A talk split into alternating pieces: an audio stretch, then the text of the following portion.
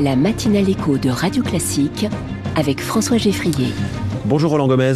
Bonjour. Bienvenue dans Comment j'ai réussi sur Radio Classique. Vous êtes le président de Proman. Proman, ce sont euh, les ressources humaines, le travail temporaire. Quelle est votre singularité euh, sur ce marché? Alors Proman, c'est une entreprise tout d'abord 100% familiale. Oui. Et effectivement, sur le marché euh, de l'intérim, nous nous sommes ici à un peu moins de 35 ans en tant que premier acteur français et quatrième acteur euh, européen. Ça veut dire que vous, êtes juste derrière ce trio de géants mondiaux que sont Adecco, Manpower et Randstad. C'est exactement ça. Alors ce trio, parfois nous on les appelle un peu les gros pour, ne, pour nous différencier. Et on vient un peu les challenger parce qu'on a une méthode de travailler, un état d'esprit, un projet à long terme qui n'est pas tout à fait le leur. Et on est euh, l'alternative la plus sérieuse Mm. à ce trio. Ça veut dire que que- quelle a été votre méthode quand vous dites groupe familial? Ça implique euh, une autre façon de travailler? Ça implique, oui, sans doute, et puis ça implique surtout une stratégie claire, nette et précise. Ça implique euh, pas de rebond parce qu'on n'a pas de pression d'actionnaires, que ce soit la bourse ou ce que ce soit des acteurs financiers. Et puis surtout, on fait ce métier depuis 35 ans, Mm. en famille. On a démarré de zéro. Aujourd'hui, on pèse 4 milliards. Et on a, euh, je crois, un état d'esprit et des process qui font qu'on est un acteur différenciant et très agile sur le marché avec une croissance très soutenue. Vous venez effectivement d'annoncer vos résultats 2023, 4 milliards euh, 100 millions de chiffre d'affaires. Quatrième acteur en France, quatrième acteur en Europe aussi. Comment s'est construite euh, cette croissance à la fois organique euh, et externe? En fait, il y a trois, phrases, euh, trois phases dans notre parcours. D'abord une phase euh, régionale dans le sud de la France, ensuite une phase nationale, et puis sur les 10-12 dernières années, une phase internationale. Aujourd'hui, notre chiffre d'affaires est réparti à 50% en France, 50% dans les 16 autres pays où nous sommes présents. Et euh, bien, on voit qu'effectivement, 4 milliards 1 en l'espace de moins de 35 ans, ça va vite. Euh, de la croissance organique, beaucoup, et des croissances externes choisies de groupes familiaux en général qui nous rejoignent pour continuer l'aventure à- nos côtés. Mais Généralement, ça c'est plutôt euh, à l'étranger. quelques-unes en France, mais Ouais. c'est faible. Et en, en général, c'est le modèle à l'étranger pour démarrer correctement. Comment se porte le, le marché du travail temporaire en ce moment, Roland Gomez? Le marché en France recule depuis le second semestre 2023, ce qui faisait, ça fait un petit moment qu'il n'avait pas reculé. C'est la même chose en Europe et dans les pays où nous sommes présents, donc il est un peu plus difficile. Ah, Il y a moins de demandes de collaborateurs intérimaires, il y a moins de charges de travail dans certains secteurs, certains secteurs se portent bien, mais on est dans un secteur qui est, euh, on va dire, morose Oui. et en retrait. Euh, Ce qui est généralement de mauvais augure pour euh, le chômage euh, globalement. hein. Ah, exactement. Nous sommes le bon indicateur. En tout cas, c'est nous qui euh, qui sommes impactés les premiers. Ça marche aussi dans l'autre sens.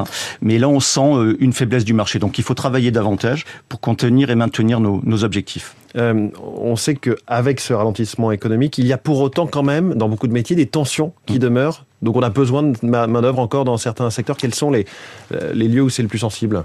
Mais je crois que c'est sensible encore dans beaucoup beaucoup de secteurs. C'est-à-dire qu'on a besoin de gens qui sont pas forcément des personnes très qualifiées aujourd'hui. C'est ça, ça tourne autour de ça la problématique. On pourrait faire un focus sur des métiers très complexes, mais aujourd'hui nous avons un manque de personnel pas forcément très qualifié, qui doit venir à notre rencontre parce que il nous manque des gens dans, dans des usines, dans de la prod, dans de l'agro. Et là, on a besoin de recruter encore pour staffer nos équipes. C'est le cas par exemple autour des Jeux Olympiques et Paralympiques?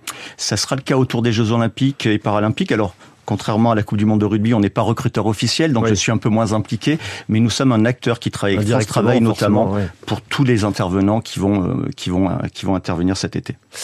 Euh, Est-ce que le- la façon de recruter change ces dernières années en ce moment ou à l'avenir? Elle a, elle a complètement changé à l'image du travail, de, de l'évolution du métier du travail.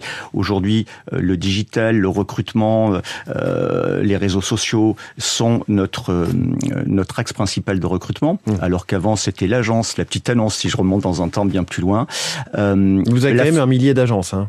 On a 1025 agences dans Oui. 17 pays, dont 400 en France. Donc, il faut qu'on les garde, parce Mm. qu'il y a une partie de nos collaborateurs qui veulent être là, et c'est le lien avec les territoires, c'est le lien avec les collaborateurs, c'est c'est c'est le lien Proman. Mais par contre, on a beaucoup d'outils digitaux. D'ailleurs, on a fait l'acquisition il y a quelques semaines du principal euh, de la principale société d'intérim digital, EasyWork. EasyWork, EasyWork, qui nous fait gagner du temps. Mais effectivement, les rapports ont beaucoup changé dans l'évolution euh, au travail, et on s'adapte à cette situation. Depuis le temps qu'on qu'on euh, qu'on parle de recruter sans CV sur les, les compétences, l'état d'esprit plutôt que sur les diplômes, est-ce que vous y croyez? Est-ce que c'est une réalité? On y croit beaucoup, on le fait Quand énormément. on voit les offres aujourd'hui, c'est quand même CV de base, quoi.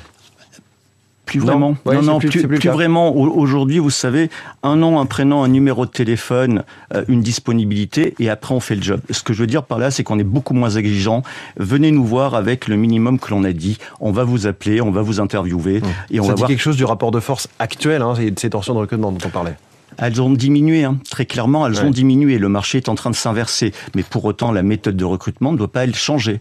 Donc euh, on s'adapte. Le CV papier, c'est de moins en moins euh, fréquent.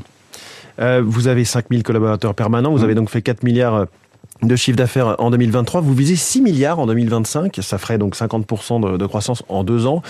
Euh, est-ce que c'est jouable et comment vous, vous comptez euh, faire ce, chiffre de croissance? Alors c'est ambitieux, mais pour l'instant on est aligné puisque euh, courant 2024, nous devrions réaliser un peu moins de 4 milliards d'euros. Donc vous voyez, il faudrait faire un milliard d'euros de plus chaque année. encore une fois, c'est un objectif, mais c'est pas un objectif que certains attendent, mmh. comme dans une entreprise qui est cotée et qui a fait un effet d'annonce. Si on les fait, ça sera génial. On pourrait même peut-être les dépasser. On va les faire en prenant des positions dans les pays où nous sommes implantés, hein, où nous sommes primo-arrivants, et nous les ferons bien évidemment avec des acquisitions structurantes. Mmh. Le gouvernement veut s'attaquer de nouveau à l'assurance chômage. Comment est-ce que vous regardez le sujet?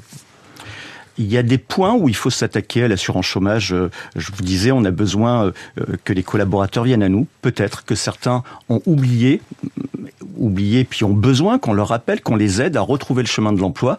Et comme je l'ai dit au gouvernement il n'y a pas longtemps, les agences d'intérim et notamment Promen, nous sommes mmh. là pour les aider à faire en sorte que tout le monde retrouve le chemin de l'emploi, tous ceux qui peuvent euh, y aller. Et vous qui connaissez bien ces profils, tout ce côté un peu frictionnel autour du, travail ou du chômage, est-ce que baisser les allocations, euh, avoir une dégressivité euh, ou, réduire la durée de ces, ces allocations, ça peut fonctionner pour ces profils-là? Pour moi, oui mais il faut que la règle, elle soit bien bâtie. Il faut prendre le temps de la réflexion parce qu'il ne faut surtout pas qu'au passage il y ait des dégâts collatéraux. Évidemment, certains peut-être profitent du système, on peut se le dire très clairement.